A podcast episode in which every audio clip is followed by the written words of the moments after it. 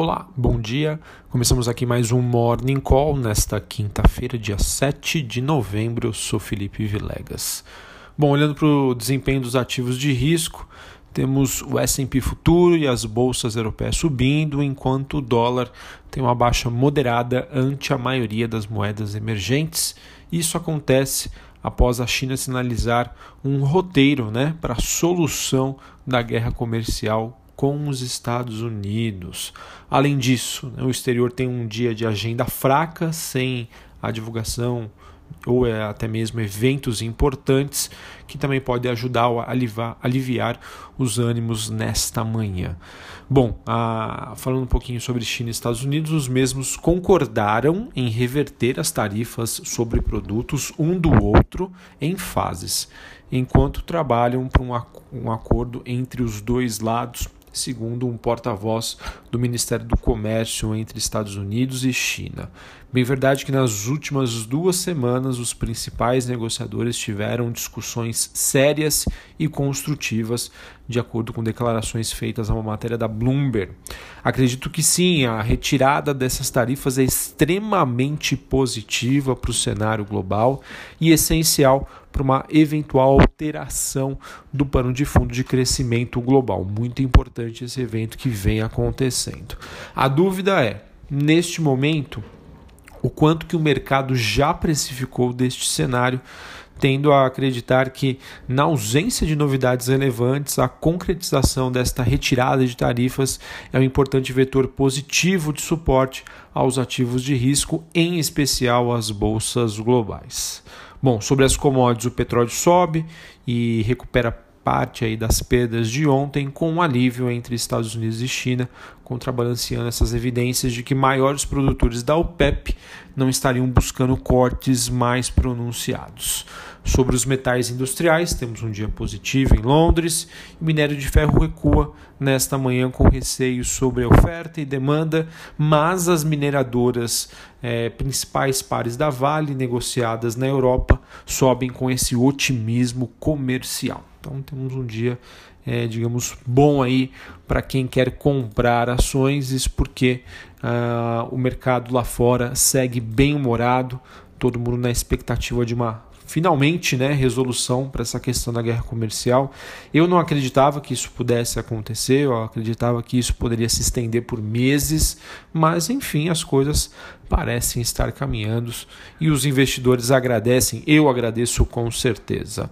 Bom, sobre o Noticiário Brasil, ontem o leilão do pré-sal acabou surpreendendo mas negativamente as expectativas. Uma pena.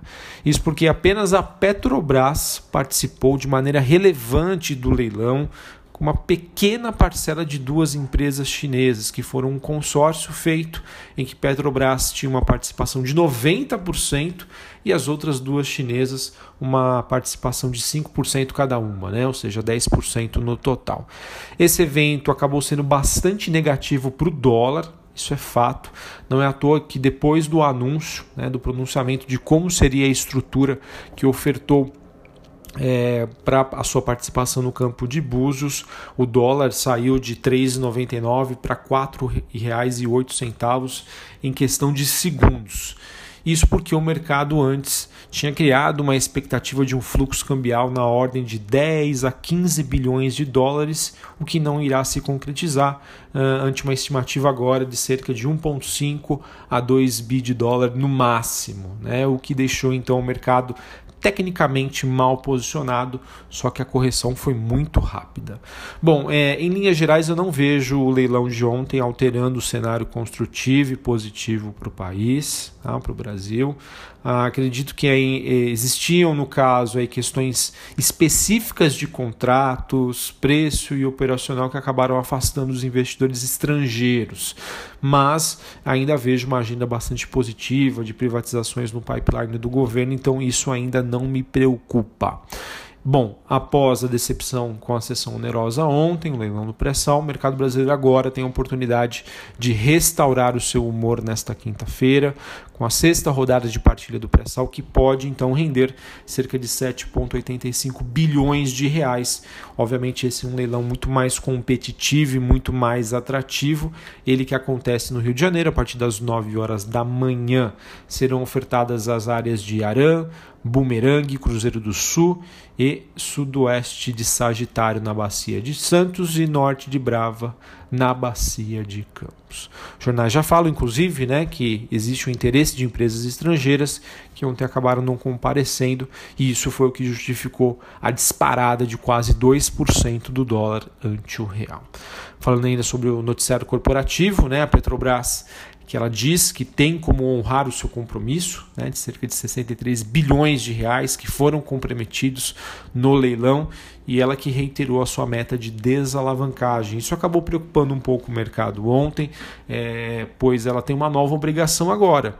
Só que ela talvez esqueceu que talvez não, né? Ela não esqueceu, mas modo de se dizer, né? A Petrobras ela segue num processo de redução da sua dívida e isso no, num curtíssimo prazo acabou preocupando o investidor, mas já vi várias casas de análise é, mencionando, dizendo que no médio e longo prazo, sim, foi positiva a participação da petroleira, então podemos ficar tranquilos.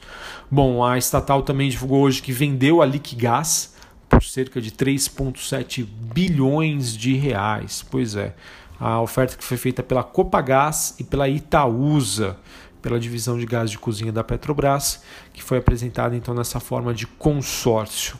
E o lance feito pelo grupo foi o que apresentou maior valor pelo business, pelo negócio, cerca de 3,7 bilhões de reais. Bom, falando só, falei de Petrobras, mas também estamos de olho aí na, na parte política sobre a agenda reformista que avança ontem com a aprovação da PEC paralela em primeiro turno no Senado, mas a decisão ainda do STF sobre a segunda instância pode dominar e pode deixar o investidor um pouco preocupado nesta quinta. Voltando agora para o cenário corporativo, o Banco do Brasil informou aí que formou a parceria com o UBS e divulgou seu resultado do terceiro tri, registrando um lucro de 4,5 bilhões de reais, eh, onde houve um avanço em 12 meses de 33,5%. Muito bom aí o resultado. É, sobre essa parceria que ele fez com o UBS, essa nova sociedade ela consta aí com 50.01 do UBS, 49.99 do BB, é, essa parceria do Banco de Investimentos e a corretora de títulos e valores imobiliários que vão atuar aqui no Brasil, Argentina, Chile, Paraguai, Peru e Uruguai. Bom, seguindo no noticiário corporativo, o BNDES estaria avaliando a venda da sua participação da JBS ainda este ano.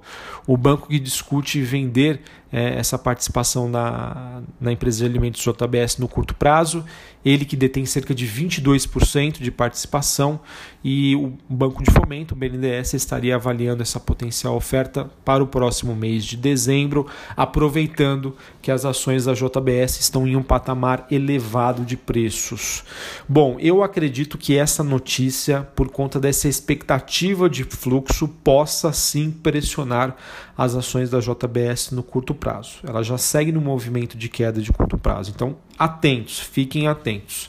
É, eu acho que essa notícia pode pressionar os ativos, porém, como todos já sabem, eu defendo aqui bastante o case frigoríficos, então eu talvez eu acredito que após uma estabilização aí dos preços, que deve acontecer uma hora, pode ser uma boa oportunidade para comprar as ações da JBS Fiquem atentos. Além disso, a JBS é, informou que adquiriu o frigorífico Marba, exatamente, Marba, da Mortadela, ele que acabou não informando o valor do negócio, mas confirmou a aquisição.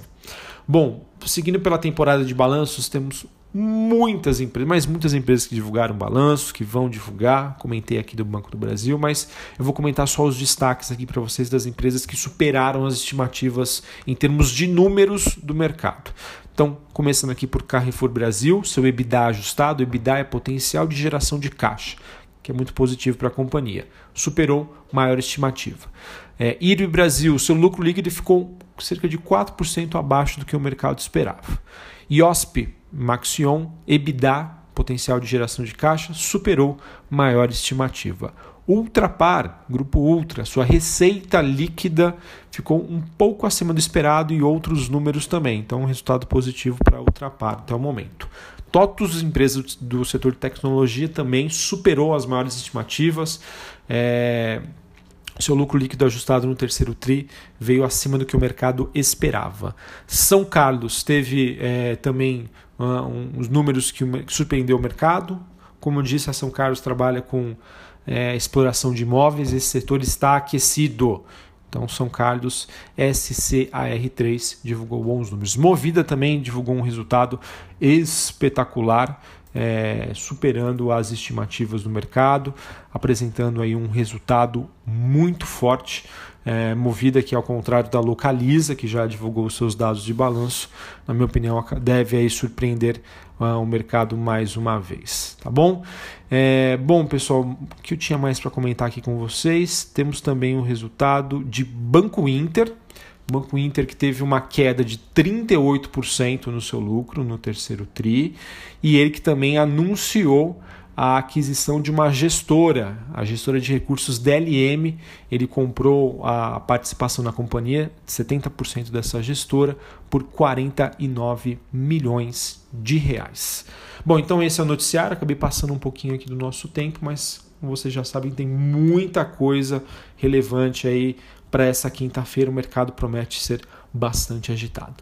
Um abraço a todos, uma ótima quinta-feira, um ótimo pregão e até a próxima. Valeu!